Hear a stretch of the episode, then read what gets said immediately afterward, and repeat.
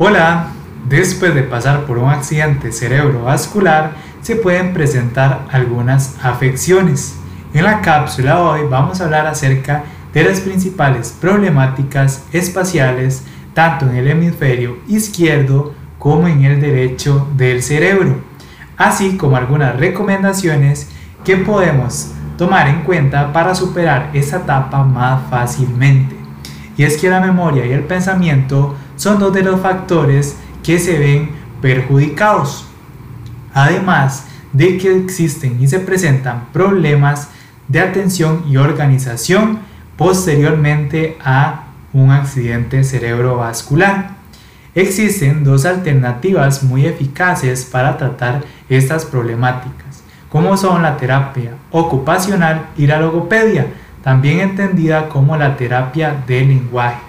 Estas colaboran a contrarrestar los efectos negativos.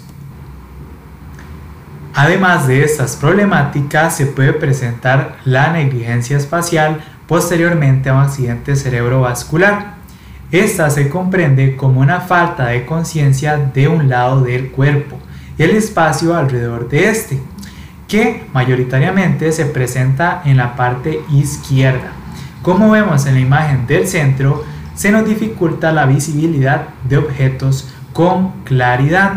Y es que además de esto se pueden presentar algunos otros efectos como toparnos cosas del lado izquierdo sin percatarnos de su presencia, así como afeitarnos o aplicar maquillaje solamente del lado derecho, son otros de los factores o características de la negligencia espacial.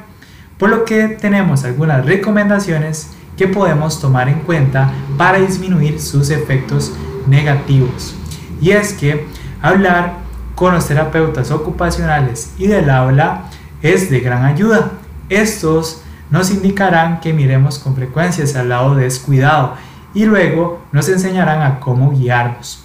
Así también hay algunas herramientas que podemos incorporar, como lo es dibujar una línea roja en el margen izquierdo de la página cuando escribimos, utilizar programas de software y juegos para estimular el lado descuidado y colocar objetos importantes de este mismo lado, así como la utilización de gafas prismáticas que nos ayudarán con la vista. Y espero verlos en una próxima cápsula informativa para estar mejor cada día.